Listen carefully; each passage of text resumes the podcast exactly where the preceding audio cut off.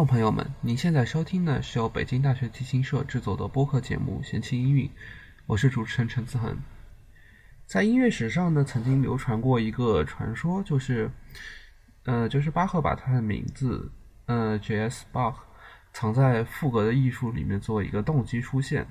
但是令人遗憾的是，这个动机刚出现一次，巴赫就写不动这个曲子，驾鹤西去了，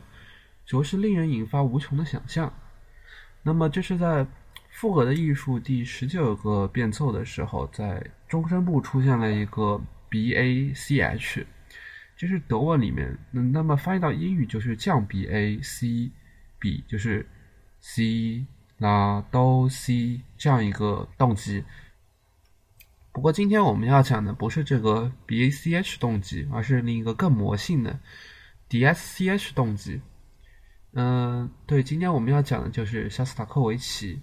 他是前苏联时期的作曲家，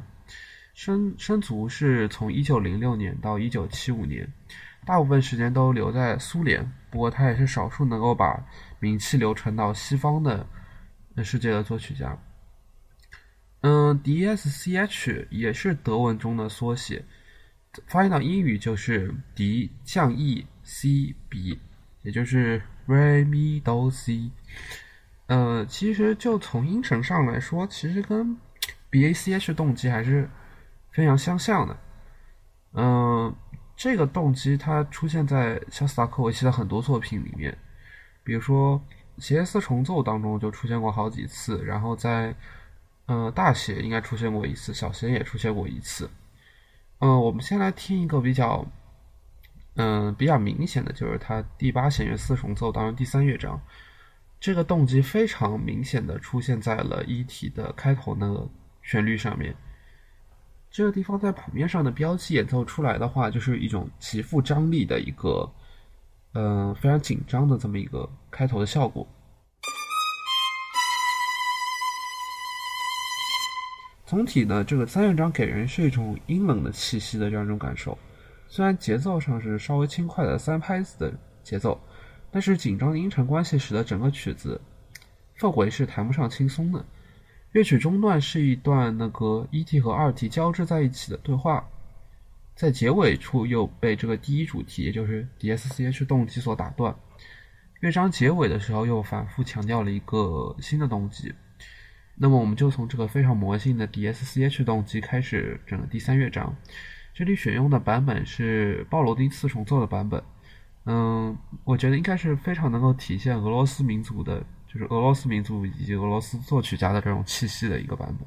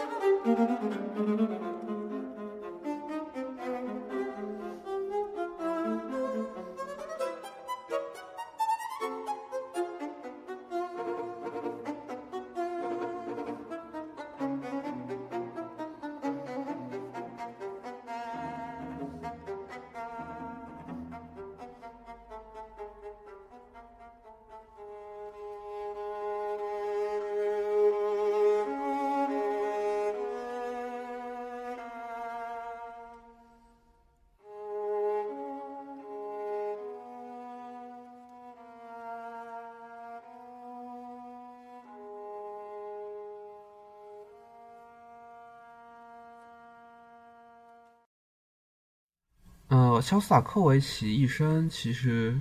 也算是起起落落，由于这个一些政治的因素，使得他在这个音乐创作生涯当中出现了非常波折的一些经历。二战结束之后，肖斯塔科维奇获违约在一场庆祝苏联战胜德军的胜利音乐会中发表一首新的交响曲，也就是他的第九号交响曲。他人就。认为肖斯塔科维奇会像其他作曲家一样，把第九号交响曲写成一个跟前两首一样大规模，然后加入人声的这样一个作品。就连斯大林也热情的期待他能写出比贝九更加宏伟的作品。我们知道贝九的四乐章最后那个加入人声的部分是把气氛推到了一个极点，但最后出来呢，却是一首像海顿一样的编制小、演奏时间不长，嗯，气氛轻松愉快的作品。这明显就和官方所希望那种大规模的胜利赞歌相去甚远，这就是给他埋下了这个遭第二次谴责的这个伏笔。一九四六年，主张艺术作品要社会主义化的安德烈日丹诺夫被斯大林委任为文化部长，然后就对各文化界进行了大规模的整治。两年之后，他的整顿延伸至音乐界，他借那个。穆拉德里的歌剧《伟大的友谊》为借口，实际以形式主义的指控对当时多位举足轻重的作曲家进行了批判。同年四月召开了苏联作曲家协会会议，最后变成批判大会。肖斯塔科维奇未能幸免。同时期被批判的还有包括普罗科菲耶夫等重要的苏联作曲家。嗯，和前一次被谴责的情况相同，肖斯塔科维奇大部分作品都被禁演。然后国家福利被收回，音乐学院的教职被终止。不过好在对于肖斯塔科维奇而言，管制了三十年的斯大林于一九五三年去世，这让呃肖斯塔科维奇踏上了全新的一页。所有在第二次谴责的时候被封禁的各种福利和工作都慢慢的恢复了过来。然后肖斯塔科维奇的作品也可以重新被公开演奏。同年首演的第十号交响曲成为了新时代的代表作。在这个交响曲当中，他第一次使用了，第一次确立了他以他名字命名的 DSCH 动机。嗯，然后在六年之后，也就是呃一九五九年，嗯，首演了这部大提琴协奏曲。嗯，再过了一年之后，是写了那个第八号弦乐四重奏，就是我们前面听到的那个作品。这个大写是体现给大提琴家罗斯卓普维奇，他在。这种俄罗斯民族的黑色幽默。呃，对于这个大写的比较精细的分析呢，我觉得我们要从前面一首弦四当中一个重要的动机说起。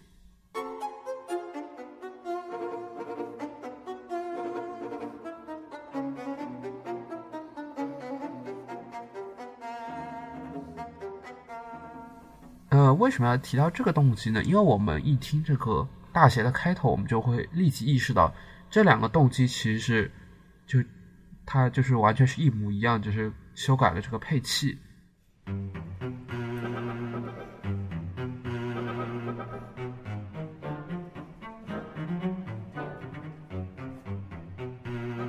那么这个第一主题就是大体这个，然后木管它是吹一个，就是跟前面弦四里面剩下几个声不一样，就是它是梆梆梆梆梆梆梆梆梆梆梆。那么这个大体的 so mi do si 这样一个动机在之后的旋律当中反复的出现，而且极具辨认性。然后木管的这个动机就显得没有这么的容易发现吧。那 D S H 动机藏在哪里了呢？嗯，我是看那个 BBC 上的一个，应该是三年前的他一个音乐会的评析的时候，他说，呃，就是大体的第二个主题，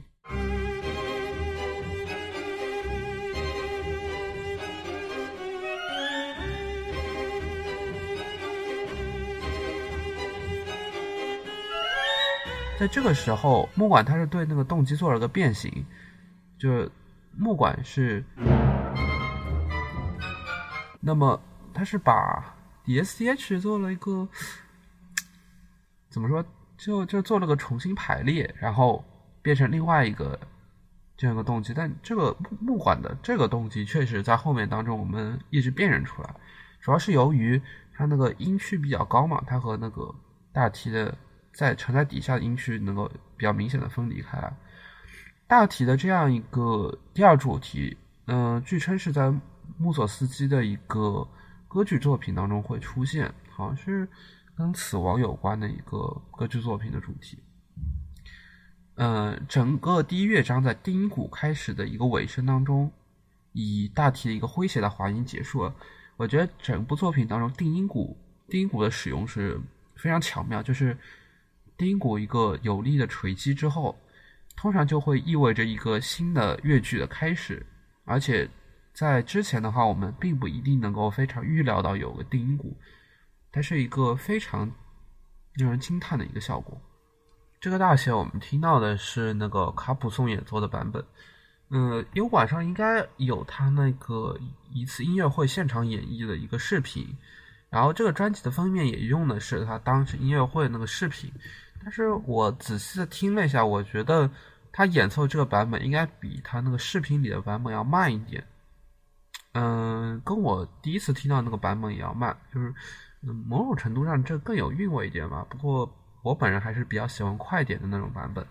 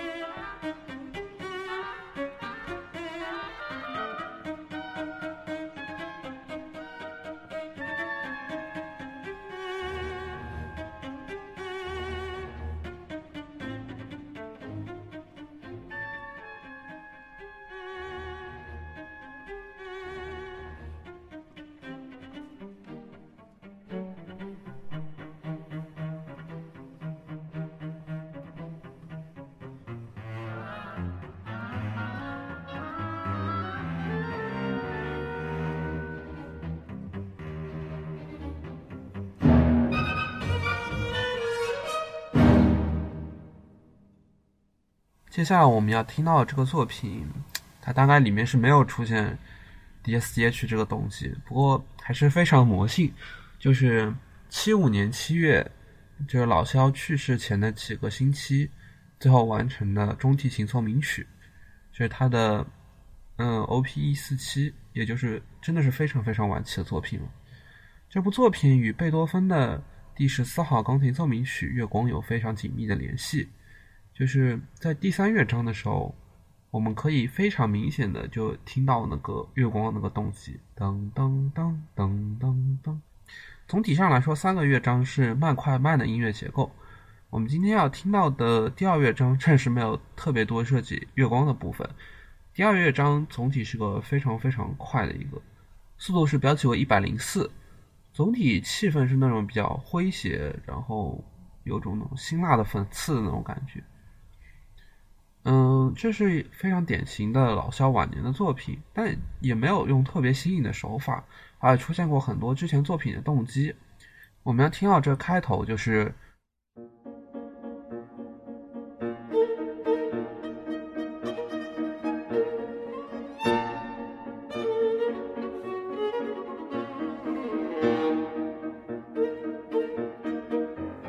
它其实上是老萧之前写过的一部歌剧，就是改编自《赌徒》这样一个小说的一部歌剧的那个开头。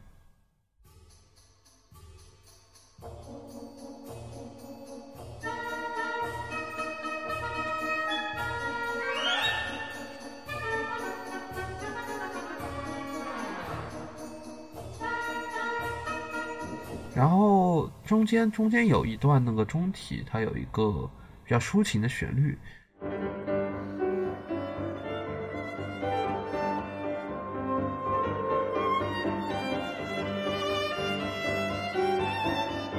这个是改编自那个俄罗斯民歌《洗衣歌》，但具体关于《洗衣歌》的信息我没有特别多的查到这个东西。呃，整个乐章是在一个非常寂静的动机当中戛然而止。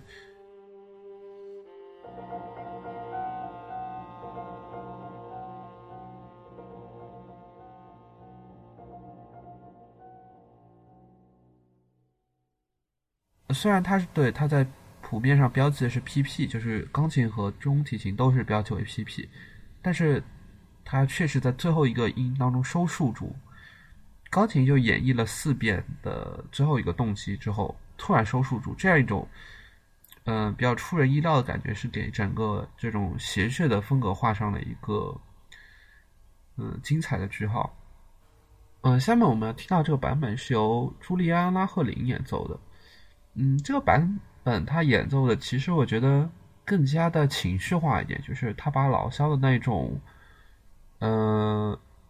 那种讽刺性，就是有一种强烈的情绪对比给演绎出来。为什么这么说呢？就是我一开始听的是那个八十米特的版本，他那个版本全程比较冷静，在那个四度音那个地方，他三三次碰到的四度音，他都是用跳弓。拉完的，但是后来那个钢琴小姐姐她跟我说，她说你这个地方听一下这个录音，就是包括我之后仔细去看了谱子，它那个呃那那些地方其实是没有带那个跳弓那个标记的，就从前面嗯大概十小节左右开始，所以它其实是用一种比较黏的那种连弓去表现出一个啊我们当然开玩笑说说一个油腻的风格，但它确实是代表一种情绪的转变。从前面一个比较，嗯，冷静讽刺的风格，转向一个稍微偏油腻的这样一种感觉，然后在一个四度音推上去之后，突然又回到前面一个，嗯，状态比较低，然后，嗯，两个乐器都在一个比较低的音区上继续演奏。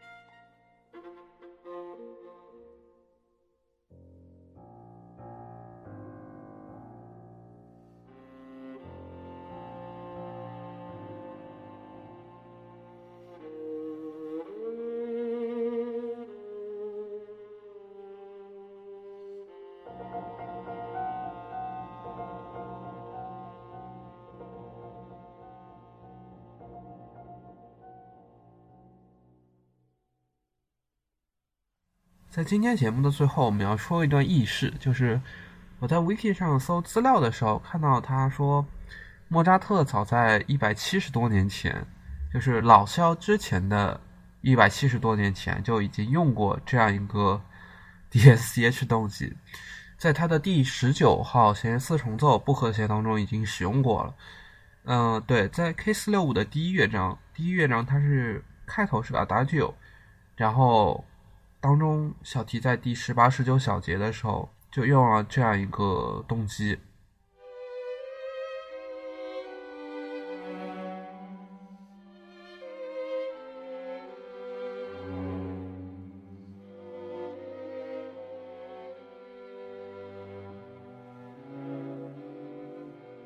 这也有可能算是一个历史的巧合吧。毕竟，要是以后有一个作曲家，他的。